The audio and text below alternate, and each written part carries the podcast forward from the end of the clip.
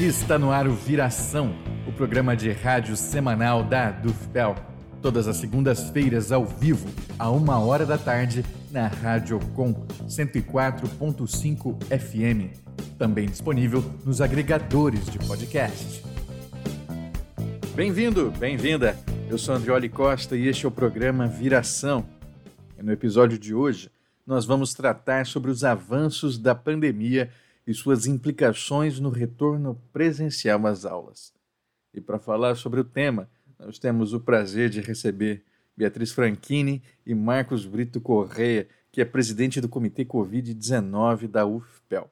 Eu vou cumprimentar individualmente os nossos convidados para que eles possam dar um alô para vocês. Tudo bem, Bia? Tudo bem? Bom dia, Andreoli, bom dia, Gabriela, bom dia, Marcos, e bom dia, uh, prezados colegas, colegas, ouvintes que estão aí uh, acompanhando esse podcast, então, sobre esse nosso retorno presencial às aulas da UFPEL. Maravilha. E Marcos, como vai? Bom dia, Andreoli, bom dia, Bia. Uh, é um prazer estar aqui com vocês nesse momento, acho que é muito importante a gente ter as oportunidades de conversar sobre, sobre a pandemia, o retorno, são questões que, que permeiam o nosso dia a dia na universidade. Espero que a gente tenha um bate-papo bacana aqui no programa. Obrigado. Com certeza. E para que os nossos ouvintes possam saber é, com quem é, estão falando, eu gostaria que você se apresentasse com suas palavras, né? É, mais uma vez eu vou convidar individualmente cada um de vocês. Então, primeiro, Beatriz, é, quem é Beatriz Franchini? Uh, bem, eu sou docente da Faculdade de Enfermagem, estou na coordenação de colegiado de curso, também da Faculdade de Enfermagem, atuo na UFPEL há mais de 10 anos. E tenho acompanhado todo esse processo uh, como voluntária, né, nas vacinações do município e também acompanhado toda essa questão de do retorno dos nossos alunos, né? Vocês sabem que como nós somos da área da saúde desde o ano passado, né, os alunos da área da saúde, eles retornaram às suas atividades, então acompanhei todo esse processo de luta, desde vacinação para os docentes, para os técnicos administrativos e para esses alunos, assim como também dentro do município.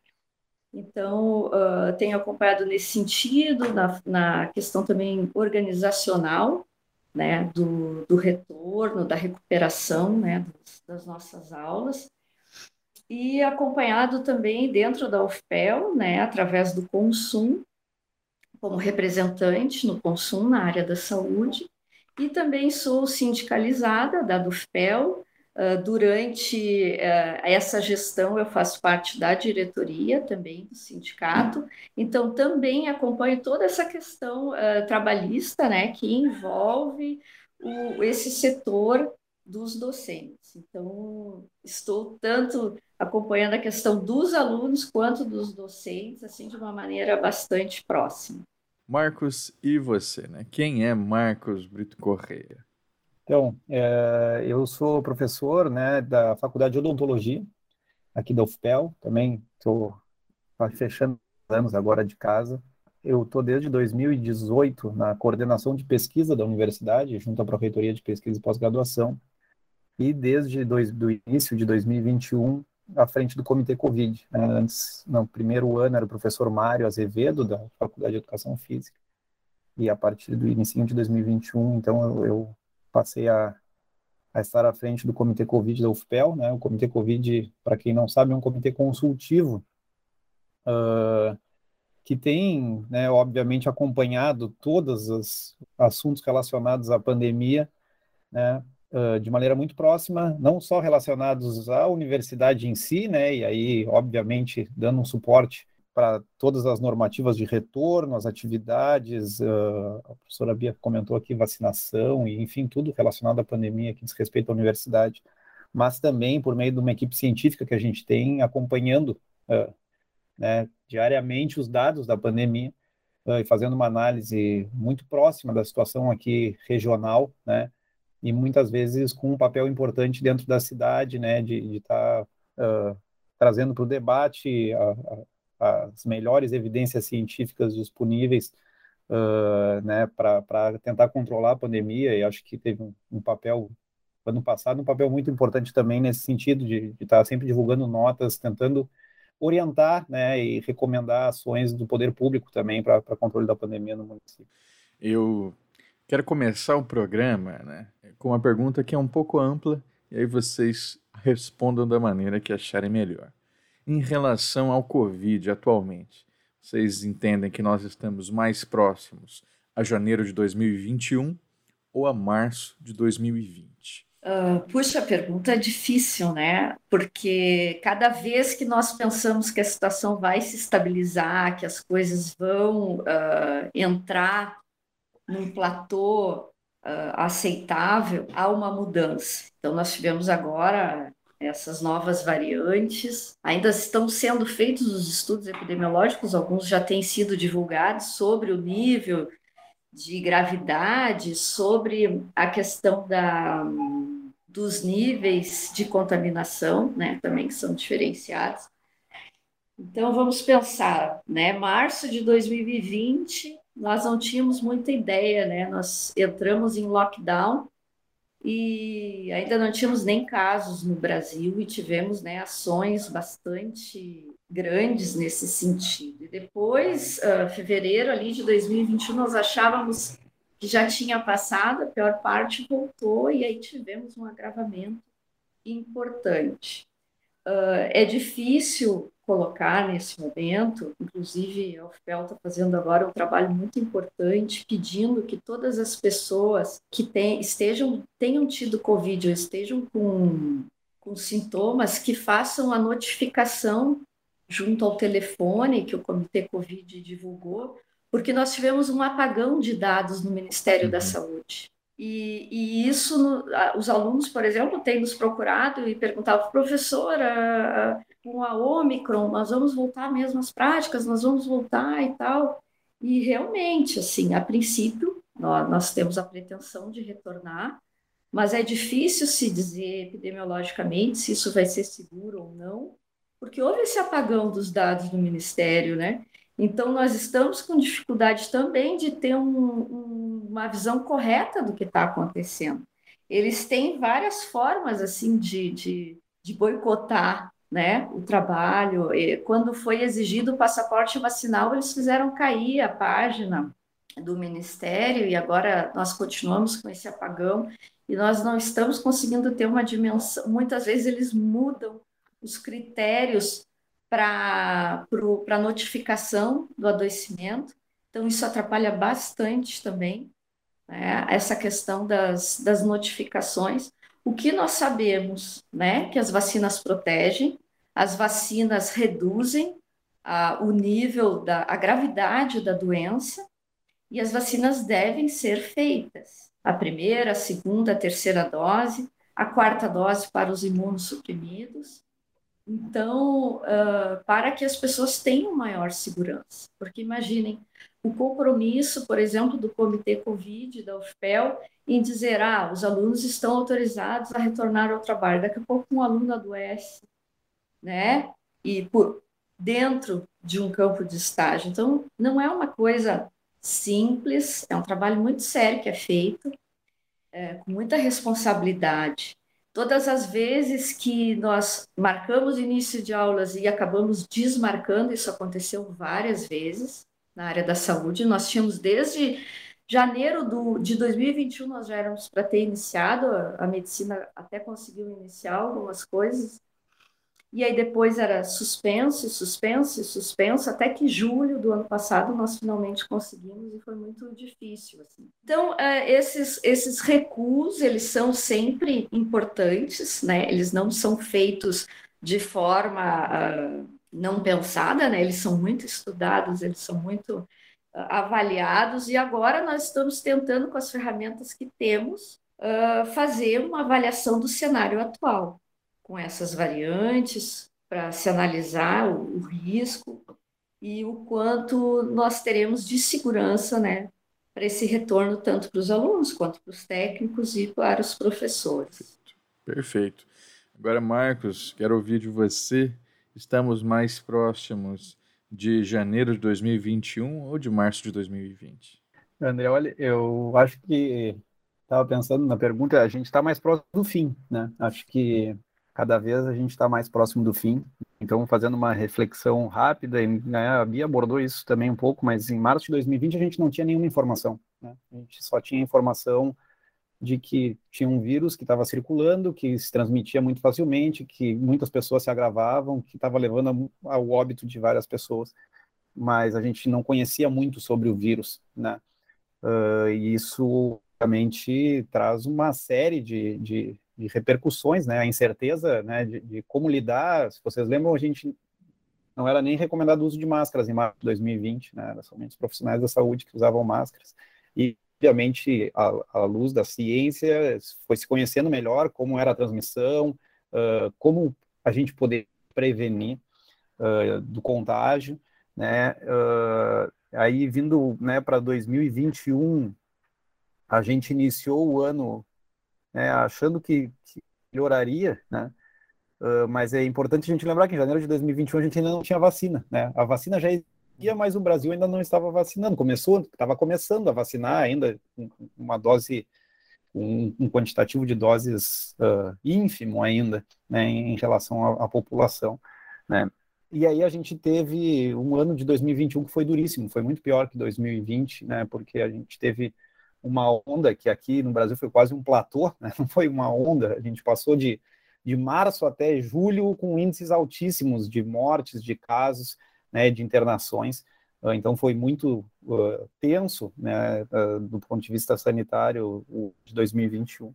E aí sim a vacinação avançando, a gente observou melhorias expressivas nos índices, né, nos, nos indicadores da pandemia, em todos eles. E agora a gente está enfrentando uma nova né, fase, né, que é, que é esse pico da Omicron, que traz novos desafios. Eu sempre brinco, né? O pessoal pergunta muito para nós ah, o que, vai acontecer, né? Uh, eu não sei o que vai acontecer. Eu aprendi já que eu posso ter uma ideia do que vai acontecer nos próximos 30, 60 dias, forçando muito, mas eu não me arrisco nunca a fazer previsões a médio prazo, porque já aconteceu muita coisa. A gente, como a Bia uh, relembrou, o FPEL já, já foi para frente e para trás várias vezes, nunca hesitou em ir para trás quando assim era necessário. Então, tinha um planejamento inicial de retorno lá para maio de 2021, né, que foi cancelado. Aí depois, atividades práticas dos cursos da saúde, enfim, foram retomando, depois de outros cursos, agora mais para o final do ano. E agora a gente está diante de uma nova variante, uma variante que, que ainda não se sabe muito sobre ela, mas que é altamente transmissível, né? Uh, mas que, pelo que está se observando também, ela tende a, a, ter um pouco menos de gravidade nos casos, isso não significa que não seja grave, né, ou que, que pessoas não, não, não, não evoluam para internações e, e óbitos, mas que a maioria dos casos é mais leve e que uh, em vacinados tende a ser muito leve, né, então, mas como eu disse, são dados preliminares, dados da África do Sul, onde ela começou a se desenvolver, agora apareceram dados da Inglaterra também, mas é uma, uma variante que tem essa característica de ser altamente transmissível e, na maioria das pessoas, uh, leva a, a um, um, nível de doença uh, um pouco mais leve comparado às variantes anteriores, mas mesmo assim, né, eu, como eu falei, eu acho que em relação a março de 2020 e janeiro de 2021, a gente está uh, indo para o fim. Eu não sei dizer quando é esse fim, uh, mas espero que, que o quanto antes, mas uh, a gente hoje sabe muito como lidar com isso também, né? E como se proteger, acho que isso é muito importante. Hoje a gente sabe como se proteger para não ser contaminado. Isso está bem estabelecido, assim já, né? Muito, muito interessante seu comentário, Marcos, porque dá uma... ele é mais esperançoso. Assim. A gente fica à mercê de variantes, atrás de variantes, e parece que a Covid e a pandemia nunca vão ter fim a partir da, da experiência com a Delta, né, o que esperar da Omicron? É, é são variantes que a, a, parecem ter um comportamento bem diferente, né? Inclusive a Omicron, ela, pelo que estão indicando, né? Aí eu volto a falar, ainda está tudo muito inicial, né? Podemos estar falando alguma coisa hoje que daqui a pouco mude, mas a Omicron parece afetar mais as vias aéreas superiores, por isso seu maior de transmissão e sua menor gravidade também, ela tem né, menos propensão a evoluir para as aéreos, né, pulmão, enfim, que, que era uma característica das variantes anteriores. Uh, e, e, nesse sentido, a, a gente tem um, um, uma, um, um, vírus de maior transmissibilidade, mas como eu comentei a princípio, talvez com, com levando a uma doença mais menos severa, tá, na maioria das pessoas. Um aspecto que é muito importante que a gente está monitorando, né? Então a gente não tem é, é, difícil traçar. A delta ela predominou aqui durante todo esse período que eu comentei de 2021, né? Desse dessa que eu não acho que foi uma onda, acho que foi um platô altíssimo que a gente andou, né? Transitando em 2021. A delta ela tinha uh, ela era bastante transmissível, né? Ela, ela dominou, mas ela não se comparava ao potencial de transmissibilidade que, o, que a Omicron está mostrando nesse momento. Então, a Omicron parece ser uma, uma variante muito mais transmissível, ela, ela consegue burlar, de certa forma, né? Uh, não com 100%, as vacinas protegem também do contágio, mas uh, ela consegue burlar, de certa forma, as vacinas no que diz respeito ao contágio. Né? Então, tem. É, totalmente plausível, né? E vários casos de pessoas, inclusive com a terceira dose, que são contaminadas, né? Mas ela, uh, as vacinas seguem protegendo de maneira eficaz para internações, para óbitos, né? Então, para sintomas, uh, sinais e sintomas de maior severidade. Mas o que eu estava comentando é que a gente vem sempre nos pautando, né? E aí eu acho que é importante a gente retomar, né, desde o início, porque que foi feito o lockdown, né? O lockdown ele sempre foi feito para que a gente temos que achatar a curva, né? Uhum. É, o que, que se representa achatar a curva? É diminuir o número de casos para que o sistema de saúde nunca entrasse em colapso. Então, assim, as pessoas, né, fatalmente, pessoas irão adoecer, essas pessoas precisam ter acesso, né, ao tratamento, né? As pessoas que ficarem graves, elas precisam ter acesso ao tratamento da, da doença existe esse balanço, né, de, de sempre pensando em, nesse achatamento de curva, justamente de evitar o colapso do sistema e que pessoas acabem indo ao óbito por não terem condições de serem atendidas pelo sistema de saúde. Então a gente monitora de maneira muito próxima é, é, essa relação de casos, internações, internações em UTI, óbitos, né? Uh, e obviamente que uh, há um risco, né, nesse momento, né, embora a gente pensando que é uma variante que na maioria das pessoas leva a doença menos grave. Se a gente tiver um, uma quantidade enorme de pessoas contaminadas, essa porcentagem pequena de casos graves ela representa muitas pessoas, né? Então, uh, então a gente tem que ter um cuidado, né, para que esse número de casos não exploda a ponto de levar uma alta significativa de internações e que levem a esse risco de colapso do sistema de saúde. Sabidamente, né, e aí acho importante, a gente provavelmente vai entrar nisso também, a cobrança da vacina, né, é, a, a vacina tem uma importância fundamental e a UFPEL cobrando o passaporte vacinal, ela já está, de certa forma, protegendo a sua comunidade, né, de, de ter casos graves da doença, e, mas a gente vai conviver nesse início de 2022 com, como a gente, né, com, com casos de, de, de Covid, uh, uh, entre a comunidade da UFPEL, né? E aí é muito difícil a gente estabelecer onde se dá a contaminação, se é no ambiente universitário, se é fora dele. Eu acredito muito que seja fora, né? Porque conhecendo as formas de transmissão, né? Num local onde tu tem ventilação, distanciamento, uso de máscara obrigatório, uh, é difícil imaginar que esteja ocorrendo a contaminação, porque esses três fatores eles protegem de fato, eles, né? Eles protegem da contaminação. Mas claro que as pessoas seguem as suas vidas fora do uhum. ambiente de trabalho ou de estudo, e isso, eh, né, e as pessoas se expõem a diversos riscos.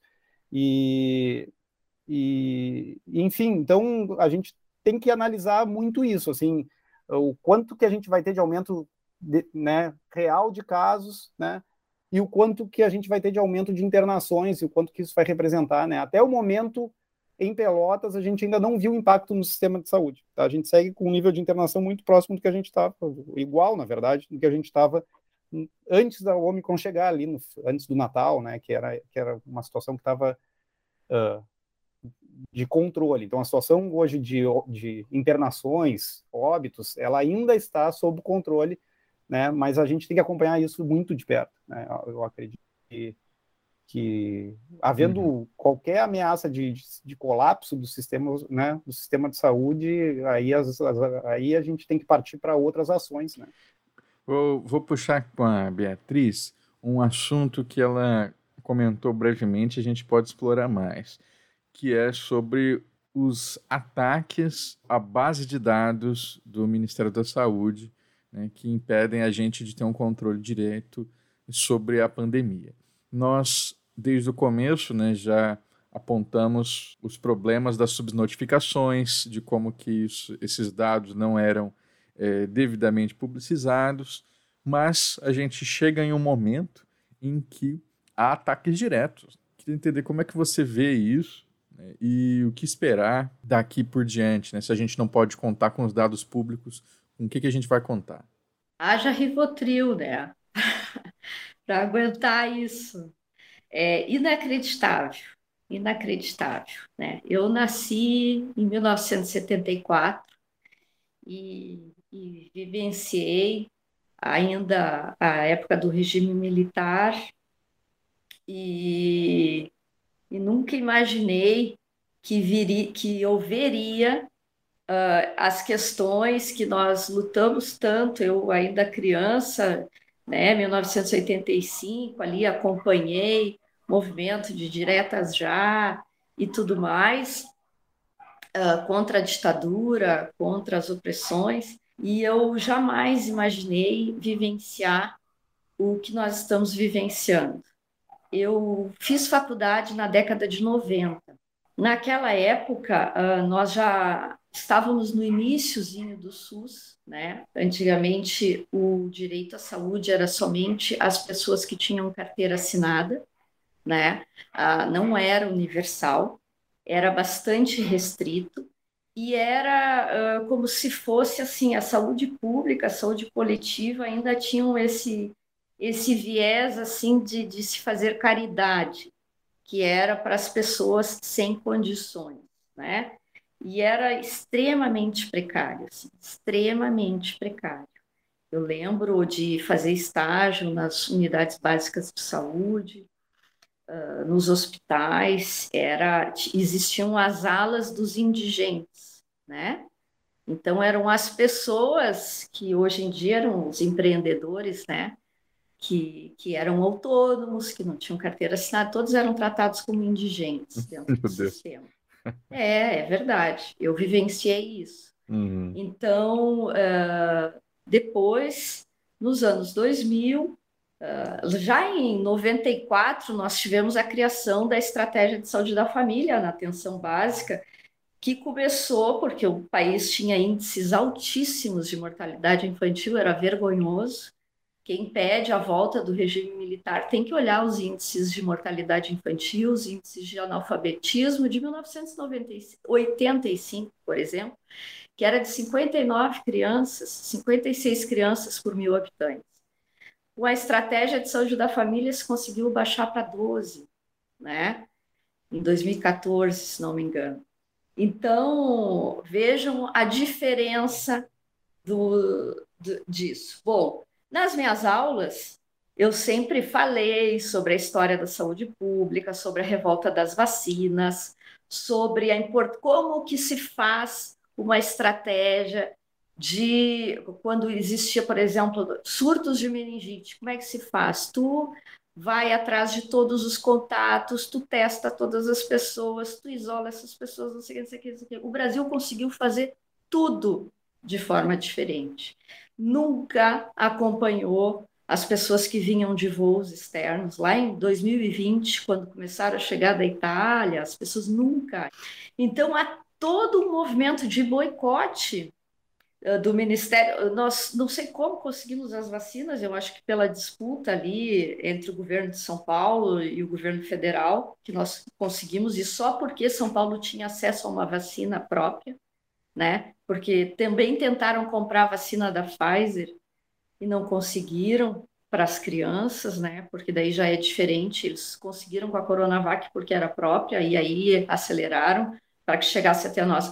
Então, Nunca antes na história eu imaginei vivenciar tamanho uh, de serviço feito pelo próprio Ministério da Saúde. Assim como tivemos o desserviço do Ministério da Educação em dizer que não se poderia exigir o passaporte vacinal para o retorno das aulas das, dos institutos federais e das universidades.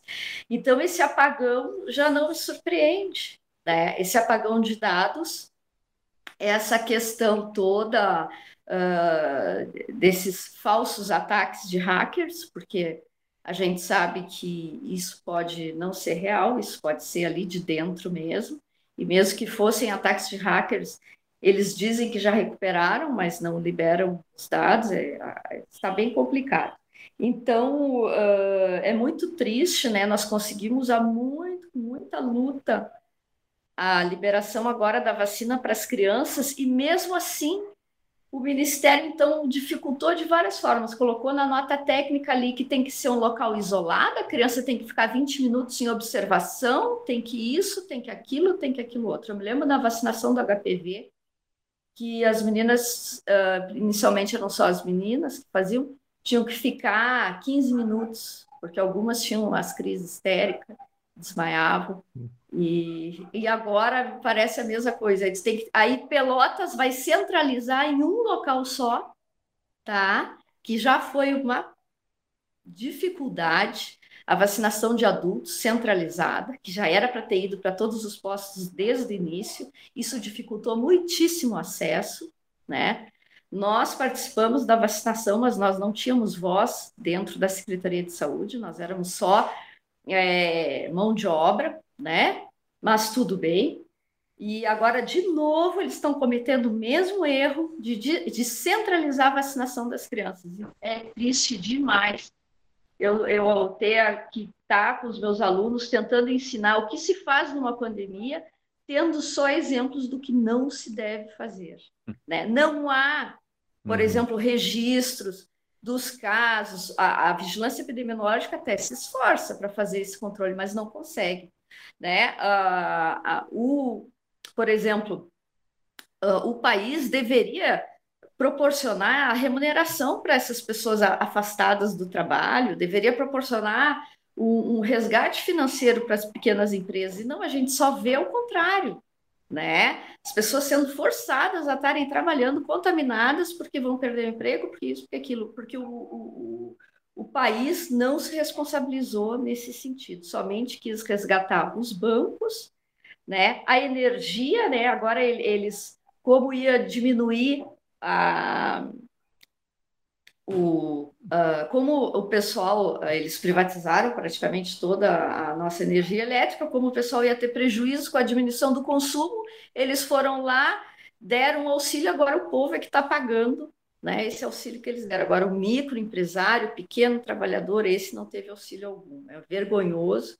Então, realmente, assim, nada, eu já não me surpreendo com mais nada, é muito triste dizer isso, e a nossa saúde mental está extremamente afetada por conta disso. Eu acho que, por vezes, a ignorância é uma benção. Então, é, é bastante complicado, inacreditável, revoltante. Vamos ter mais uma CPI agora da vacinação infantil, que eu tenho medo que novamente não dê em nada. Né? Então, é, é vergonhoso, realmente. Marcos, se você quiser também compartilhar sua visão sobre isso, né, sobre boicotes governamentais contra a vacinação, incentivando ataques é, coletivos né, de grupos anti-vax e negacionistas.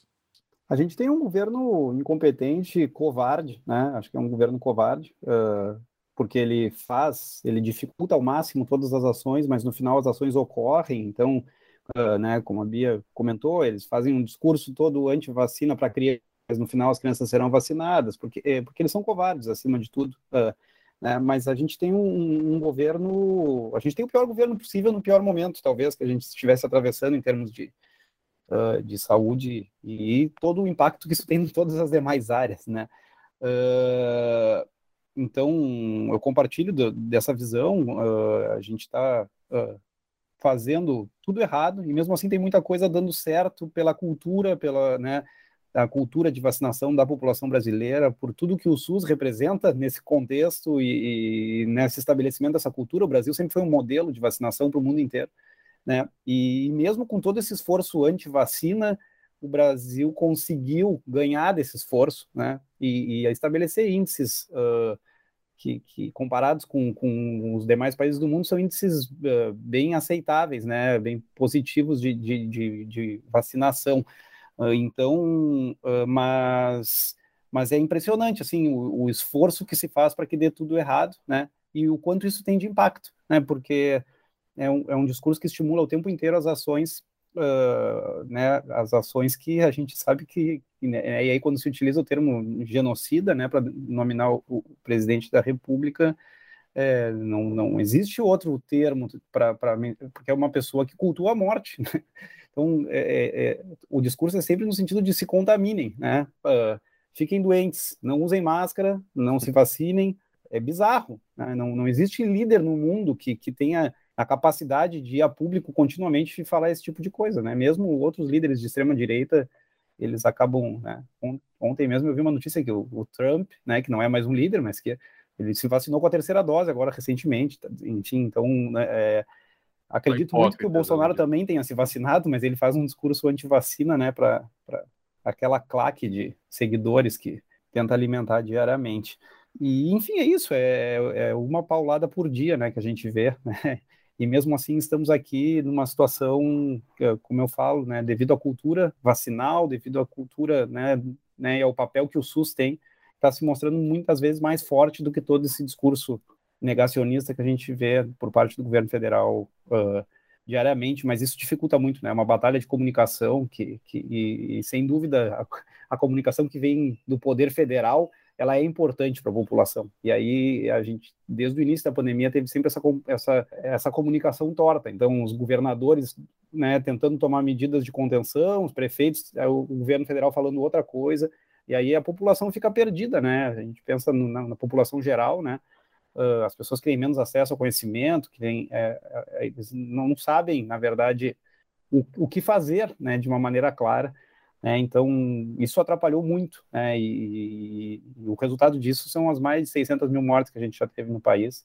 Uh, sobre o apagão de dados, preocupa muito, a gente tem a sorte né, de que em Pelotas a gente está atualizando os dados de contaminação, então tem no painel da prefeitura, ele, ele, a, gente não, a gente não tem essa visão nacional, uma visão totalmente distorcida no cenário nacional, mas a nível local aqui a gente está conseguindo acompanhar uh, diariamente os dados né, básicos da pandemia, isso é importante também para nós, aqui aí falando um pouco da realidade da universidade também, de entender o contexto da cidade, pelo menos aqui a gente está tendo acesso aos dados uh, e eles estão sendo atualizados de maneira diária, acho que é importante a gente ressaltar isso, porque é uma pequena luz que a gente precisa ter para uhum. minimamente entender o que está acontecendo.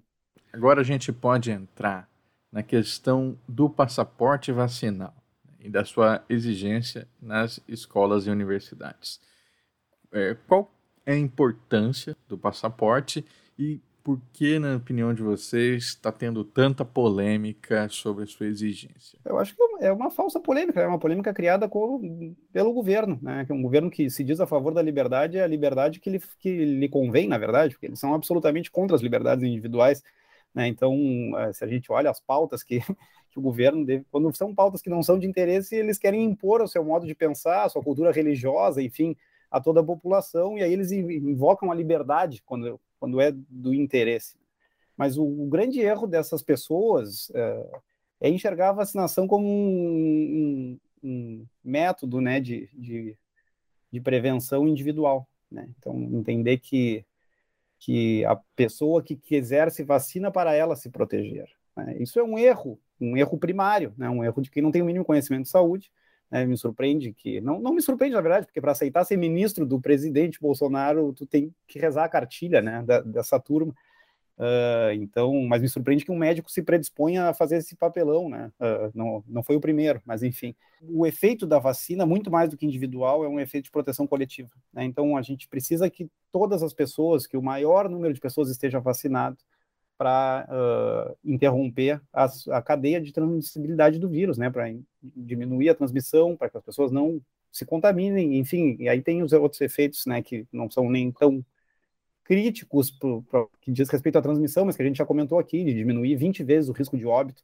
A grande vitória da vacina é a vacinação coletiva, né, isso sempre foi assim. Né, as doenças que foram erradicadas no país, algumas estão até voltando, né, né a gente está tendo casos aí, pico, né, vinha tendo caso, que essa cultura anti-vax ela existe mais forte nos Estados Unidos e ela está sendo importada aos poucos. Então, assim, como há doenças que as pessoas não têm mais, as pessoas, de certa forma, pararam de se vacinar. Ah, sarampo. Ah, ninguém mais conhece, não, ou pararam de conhecer pessoas que pegaram sarampo. Por que, que eu vou vacinar meu filho? É, mas é justamente por essa vacinação coletiva né, que se interrompia a transmissão né, dos patógenos e se erradicavam as doenças, e se erradicam as, as doenças. É assim que funciona a vacinação. Então não adianta a gente ter metade da população vacinada e outra metade não vacinada. Aliás, isso é um, um, um excelente cenário para que outras variantes apareçam, né? Assim, é, essa brincadeira de vamos deixar todo mundo se infectar, né? Pra, é, é um excelente cenário para que mutações ocorram, daqui a pouco surge uma nova variante, como o Brasil já, já produziu variante, né? Em Manaus. Então, uh, uh, é de um primarismo, assim, de, de, quem não tem o mínimo conhecimento de saúde, uh, pensar em, em, em, efeito da vacinação de maneira individual. E essa é uma discussão que também não é uma questão do Brasil. Agora, não sei se vocês gostam de esporte, a gente está acompanhando o Djokovic, que é o número um do uhum. mundo de tênis, né? Que não se vacina, é contra a vacina, está dando uma confusão enorme agora. Se joga ou não joga, enfim, não pode entrar na Austrália sem vacina, ele conseguiu, tá uma confusão, né? Mas é partindo disso, e é a mesma história, a liberdade, está batalhando pela liberdade, ele já virou um ícone bolsonarista aqui no Brasil, né? Uh, mas a gente tem que entender como coletivo. A tua liberdade individual ela acaba quando ela invade a minha liberdade individual. Tá? E aí, nesse contexto, entra o passaporte vacinal. Né? A gente precisa estar num ambiente seguro, o mais seguro possível. Como se dá um ambiente mais seguro possível? Com todas as medidas de proteção, né, que incluem distanciamento, inclui ventilação, inclui uso de máscara e inclui a vacinação.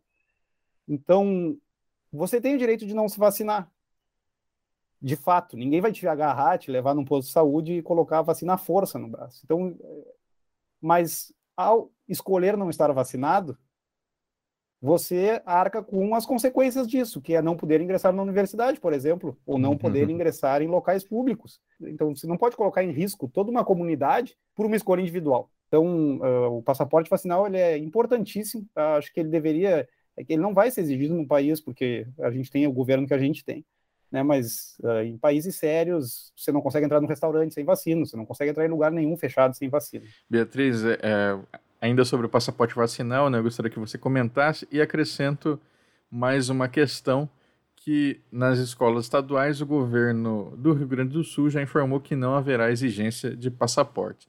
Aí como é que fica a população diante dessa confusão entre aquilo que exige, aquilo que não exige, né? Como é que você vê isso?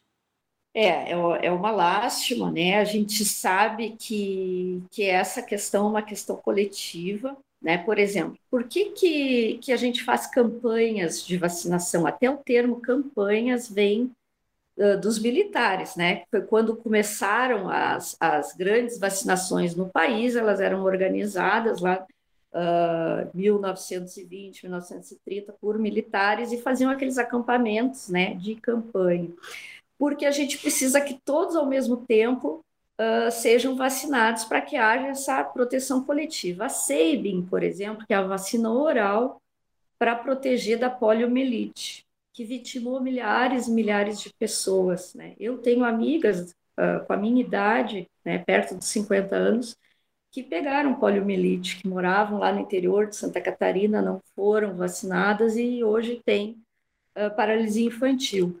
E, e, bom, por que que se faz essas campanhas? Uh, né? Quando uma criança ingere ali a, as gotinhas, depois ela vai evacuar, aquilo vai entrar no sistema de esgoto, vai entrar no, na água, vai entrar em toda parte vai estar todo mundo protegido, todo mundo junto ao mesmo tempo. E, e sempre foi assim, né? Uma criança faz mais de 20 vacinas ali no, nos primeiros dois anos de vida, faz 24 vacinas nos primeiros dois anos de vida. Tem uma questão importante que o Marcos comentou sobre as variantes. Uh, nós temos a população prioritária de vacinação. Né? Aqui, Pelotas começou pelos uh, lares, né, sobre os asilos e com os apenados. Por que, que nós temos que vacinar todas as pessoas que estão dentro de um presídio? Aí você vai pensar assim, por que, que eles vão ser os primeiros a serem vacinados dentro de um presídio, são presos, estão privados de liberdade, você pensa que cometeram um crime. Porque se entrar uma, um vírus lá por uma pessoa e vem outro lá de outra cidade, entra com outro tipo de vírus, a variante ou a formação de um, de um, de um vírus mais resistente está feita, né? Então, a gente sempre tem que priorizar isso exatamente para evitar o surgimento de variantes, evitar a resistência, evitar várias coisas. O que os negacionistas estão fazendo é exatamente isso. Ao não se vacinarem, estão surgindo essas novas variantes. Tanto é que elas surgiram em locais onde os índices de vacinação estavam baixos. Então, a culpa das variantes é dos negacionistas, é dos locais que não vacinam as pessoas. Havia uma discussão trazida pela OMS, inclusive no Brasil, antes de, de ser ofertada a terceira dose, que o mundo inteiro deveria estar vacinado antes dos demais começarem uma terceira dose. Mas as pessoas olham só para o umbigo e não quiseram ajudar os outros países a terem acesso à vacinação. Aí começaram a surgir as variantes. Então, quando nós tivemos ali as primeiras orientações de cuidados, dizendo usem máscara, façam distanciamento, o que, que as pessoas faziam? Não queriam usar máscara, não queriam fazer distanciamento. O Uruguai não precisou fazer lockdown. Simplesmente dizer, ó, oh, é para formar fila na rua, um metro e meio de cada um, todo mundo de máscara, ok, tranquilo. Né? A contaminação foi baixa, o número de mortes foi baixíssimo, porque as pessoas são civilizadas. O que o Brasil perdeu foi a noção de civilidade. São patriotas sem civismo sensibilidade, sabe? Então, bom, agora tu exige o passaporte vacinal exatamente porque eu não quero que uma pessoa uh, se contamine, contamine os outros, uh, traga adoecimento. Então, nós, nós temos que, que, que nos preservar, preservar a nossa comunidade nesse sentido.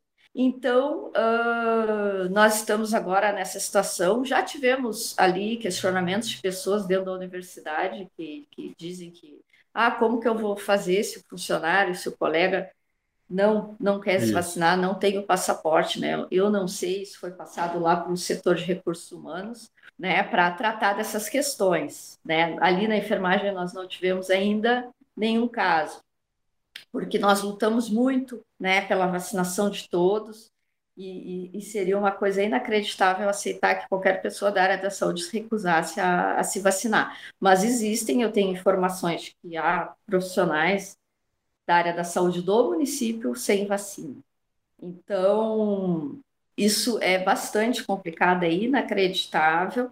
Nós precisamos estar esclarecendo as pessoas, orientando as pessoas e sim exigindo o passaporte, exigindo a vacinação, porque é uma proteção coletiva, e também os cuidados uh, individuais, né? Porque, como o Marcos falou, a máscara, o distanciamento dentro dos locais, eles têm que ser mantidos. Não existe isso de, ah, estamos tudo bem, tira. Né? Nós vimos muitas pessoas que estão em trabalho em home office que acabaram se contaminando, né?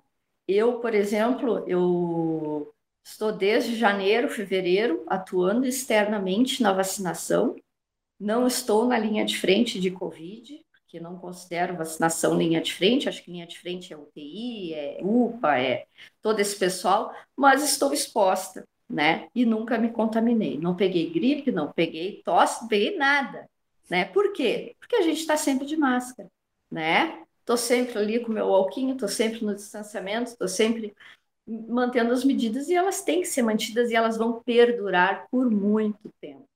Eu não sei se eu vou ter condições de ir a um supermercado, de ir a um local público, circular sem máscara futuramente, mesmo que essa pandemia venha a ter fim. Assim, eu vejo o quanto nos trouxe de benefícios, né, o uso das máscaras. E agora nós vamos ter que, a partir dessa Omicron, talvez rever também a exigência de máscaras, né, para passar isso aí, daí passa para o Comitê Covid, né, a avaliação das máscaras mais eficazes para essas novas variantes.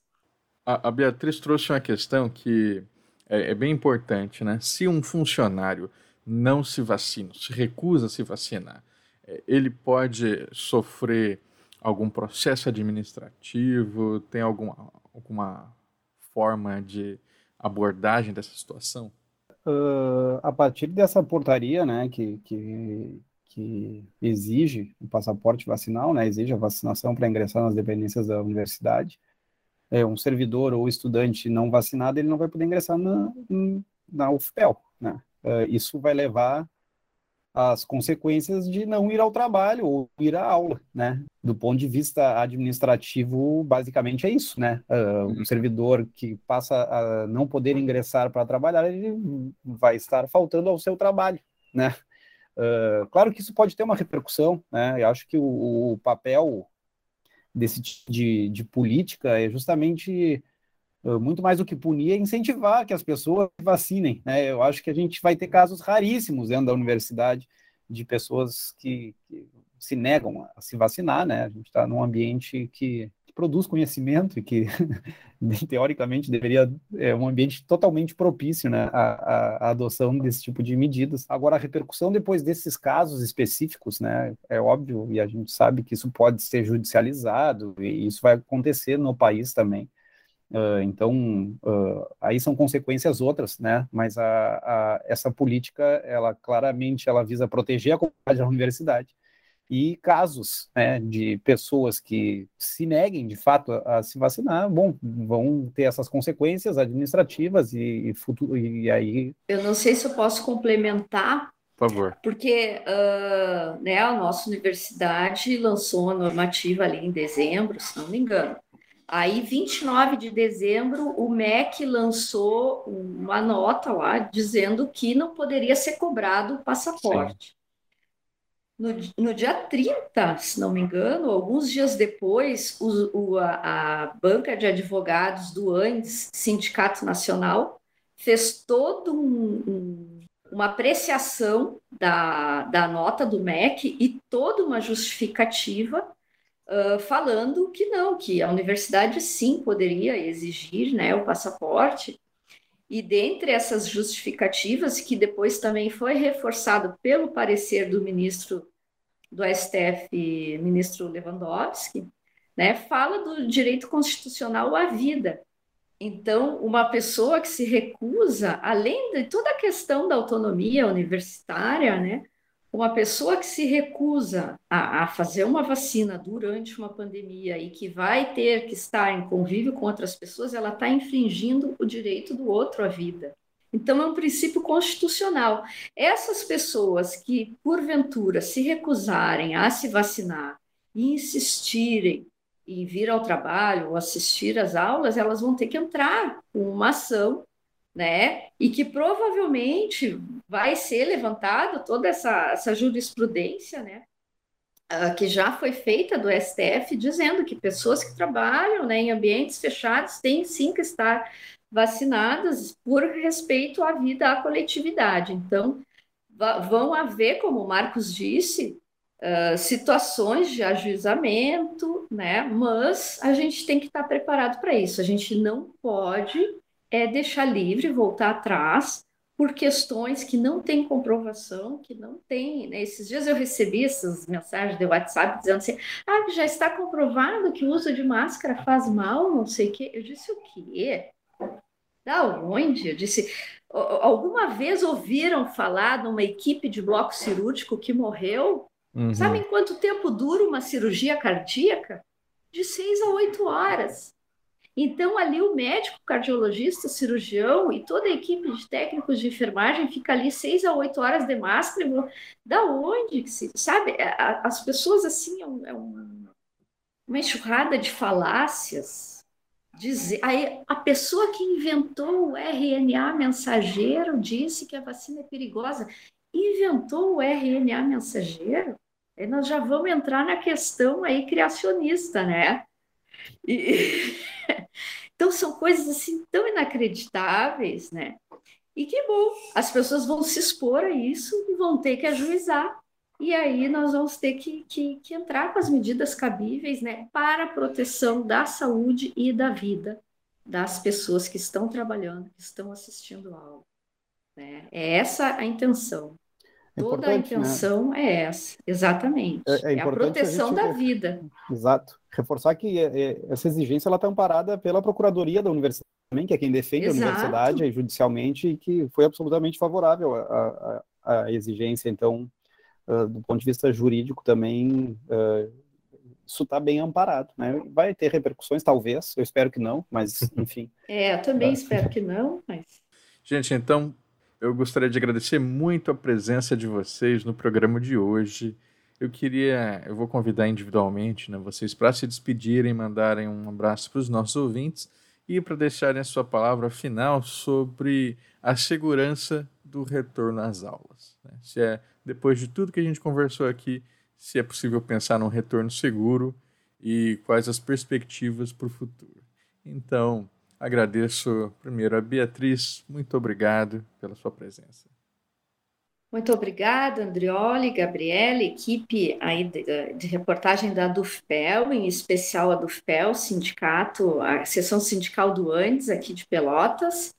Quero agradecer a parceria do Marcos também, mais uma vez, está trazendo aí tantos conhecimentos para a gente e, e elucidando tantas essas questões. Eu quero dizer assim que bom, uh, nós nunca uh, agimos né, de forma insegura né, dentro da universidade com os nossos alunos e continuaremos assim. Né? Esperamos a colaboração de todos, sempre contamos né, com a colaboração de todos na questão da vacinação, do uso de máscara, no distanciamento, na compreensão né, de que bom, agora nós só conseguimos colocar tantos alunos dentro de uma sala de aula, tantos alunos num grupo de estágio, de práticas dentro de um hospital, dentro de uma unidade básica, por que, isso tem que ser respeitado e tal. E, então, nós temos contato com a, contado com a colaboração de todos, espero continuarmos contando, espero que continuemos sem nenhum caso de adoecimento, né? Nós tivemos sim alunos que pegaram Covid, mas não durante as práticas, né? não durante a exposição em postos de saúde, isso graças ao UIS, né? Então, que nós continuemos assim, que as coisas continuem acontecendo de forma segura, né? E que nós continuemos lutando, né, por melhores condições de trabalho, melhores condições de ensino, né, melhores condições de saúde, no nosso país, né, para que toda a comunidade consiga passar por essa pandemia, por essa situação toda mais fortalecida, mais ciente do que se deve e o que não se deve fazer, para que isso nunca mais se repita, né? Para que nunca mais passemos desnecessariamente, né, por um governo tão uh, negacionista, por um governo genocida como nós passamos agora. Então, meu forte abraço a todos, meu forte abraço aos colegas do sindicato, meu forte abraço a toda a comunidade UFPEL e esperamos nos reencontrar agora em 2022, de uma forma segura, mais tranquila, para que a gente possa reatar né, nossos laços de, de afeto, de carinho e de fortalecimento. Tá bem? Muito obrigada. Maravilha. Marcos, muito obrigado pela sua presença. Andreoli, obrigado pelo convite, agradecer, estender também o, o, o agradecimento a, a, toda a Dufpel, né, parabenizar pela iniciativa. Sobre o retorno, assim, uma fala final, né, acho que ressaltar que a, que a universidade ela está se preparando já há bastante tempo, né, para criar um conjunto de, de medidas que, que tornem, de fato, o ambiente interno da universidade seguro. Tá, então, uh, a gente tem se debruçado nas recomendações, né, uh, com base na melhor evidência científica, né, disponível, né, de questão da Covid, com, e muito com base nisso, né, uh, as normas internas da UFPEL foram elaboradas e são continuamente revisitadas. em nenhum momento a gente se pautou por hum, recomendações de governo municipal, estadual, federal, que mudam muitas vezes com base em outros interesses. Né? A gente está preocupado com a segurança da nossa comunidade E, e aí eu queria destacar isso, assim, a, a gente montou um serviço de vigilância epidemiológica própria, tá? A, a Bia comentou aqui ao longo do nosso programa que a vigilância epidemiológica do município né? Porque é, tem pouca gente, na verdade, para todo o trabalho que precisa ser feito. Então, foi criado esse serviço Disque Covid, né? Que tem atendimento por telefone, atendimento por WhatsApp também, e que é um serviço de vigilância interna da UFPEL. A gente rastreia, né? Os casos. Uh, uh, a partir desses casos se rastreiam os contatos, se isolam, né? as pessoas que precisam ser isoladas, se é necessário, se afastam as turmas ou setores administrativos da universidade, né, quando acontecem dois casos simultâneos, seja numa turma ou num setor administrativo, afastamento de todo o setor, né, uh, e essas pessoas são monitoradas, né, a cada dois dias para saber como estão, qual é o estado, enfim. Então, a UFPEL está trabalhando nesse serviço de vigilância, que é um serviço, na verdade, de inteligência, né, para a gente conseguir, de fato, uh, tornar o ambiente seguro, evitar que as pessoas que estejam com né, suspeita elas se dirijam à universidade, que isso é importante, né, junto com a, a, as normas né, de convivência, né, que aí a gente já comentou aqui, inclui passaporte vacinal, as outras medidas que a gente já está acostumado, distanciamento, máscara, ventilação. Uh, então, uh, esse conjunto de normativas internas acho que é extremamente importante para a gente ter um retorno seguro. A gente está também, já está disponível, na verdade, vai ser em breve lançada a, campanha pública, assim, mas quem usa o aplicativo do Cobalto, né, já está lá disponível, tem um questionário de rastreamento diário de Covid-19, né, que é um questionário de preenchimento diário, são três perguntas, né, um questionário bem rapidinho de ser preenchido. A pessoa que vai se dirigir ao trabalho presencial naquele dia, né, ah, hoje eu acordei, eu tenho aula, ou eu tenho trabalho presencial. Eu, pelo aplicativo do Cobalto, preencho, né, respondo as três perguntas ali, a primeira é sobre sintomas, alguns sintomas, se, se, sentiu sintomas nas últimas 48 horas, a segunda é se teve contato com alguém que, preenche, que teve aqueles sintomas, e a contato com alguém né, que estava caso confirmado de Covid. Né? Se a pessoa responde que sim a, né, a qualquer uma dessas opções, imediatamente aparece uma tela né, com o telefone do DISC né, para essa pessoa se, né, entrar em contato né, não se dirigir ao trabalho e entrar em contato com o DISC, que aí sim, dependendo de cada caso, vai orientar se a pessoa tem que se isolar, enfim, vai analisar o caso com maior uh, profundidade. Né, se está tudo certo, vai aparecer uma tela verde dizendo que ela pode se dirigir com segurança né, às suas atividades na universidade. Então, a ideia agora, na retomada, é a gente fazer uma campanha ampla de divulgação do uso, né? Isso, né a ideia é que isso se mostre também nas, nos locais. A gente não tem porteiros, a gente se portaria em todos os locais de, acesso à universidade mas a ideia é que também se mostre isso para os agentes de portaria, aparece uma tela vermelha ou verde, né? Então que a pessoa mostre aquela tela verde, não como forma de punição ou de exigência, mas é uma cultura, na verdade, que se estabeleça uma cultura, né? De prevenção né, e de cuidado. Então, é aquela história de, de a gente estar tá se protegendo e protegendo aos outros. Uh, então, foi mais uma iniciativa aí que a gente está uh, lançando agora para retomada em maior escala da universidade, na tentativa de tornar o ambiente uh, né, da UFPEL um, com a maior segurança possível. Né? E acho importante a gente também relembrar que os cuidados não são só dentro da universidade. Tá? Então, assim, para a gente ter um retorno seguro, as pessoas têm que se cuidar fora da universidade também. Uh, digo isso muito para os nossos estudantes, né, que estão voltando, que vão regressar à cidade, que, claro, são jovens, eles querem confraternizar, querem se encontrar.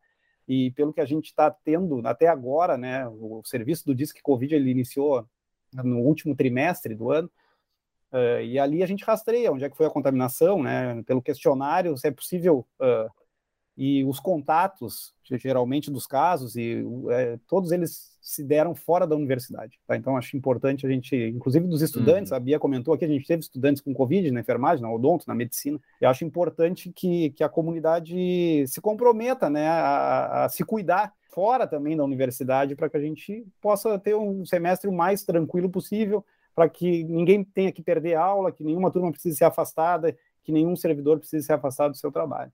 Tá? E, e, dizer que o Comitê Covid está totalmente à disposição, qualquer solicitação, conversa, enfim, estamos abertos aí para o diálogo com toda a comunidade. Obrigado, Adriano. O Viração é o programa de rádio semanal da Associação de Docentes da UFPEL, a DUFPEL, Sessão Sindical do Andes Sindicato Nacional. O programa é apresentado todas as segundas-feiras, à uma da tarde, na Rádio Com 104.5 FM. Você também pode ouvir o Viração a qualquer hora nos agregadores de podcast e no site da Dufpel. O programa de hoje foi produzido por Gabriela Vensky e apresentado e editado por Andrioli Costa. A coordenação é do professor Luiz Henrique Chu, vice-presidente da Dufpel. A música que você está escutando é Welcome to the Show de Kevin MacLeod, uma trilha de direito livre disponível em filmmusic.io. Para mais notícias, acesse adufpel.org.br e arroba adufpel em todas as nossas redes sociais. Se tiver alguma sugestão de pauta, escreva para imprensa@adufpel.org.br. Agradecemos a audiência e até mais.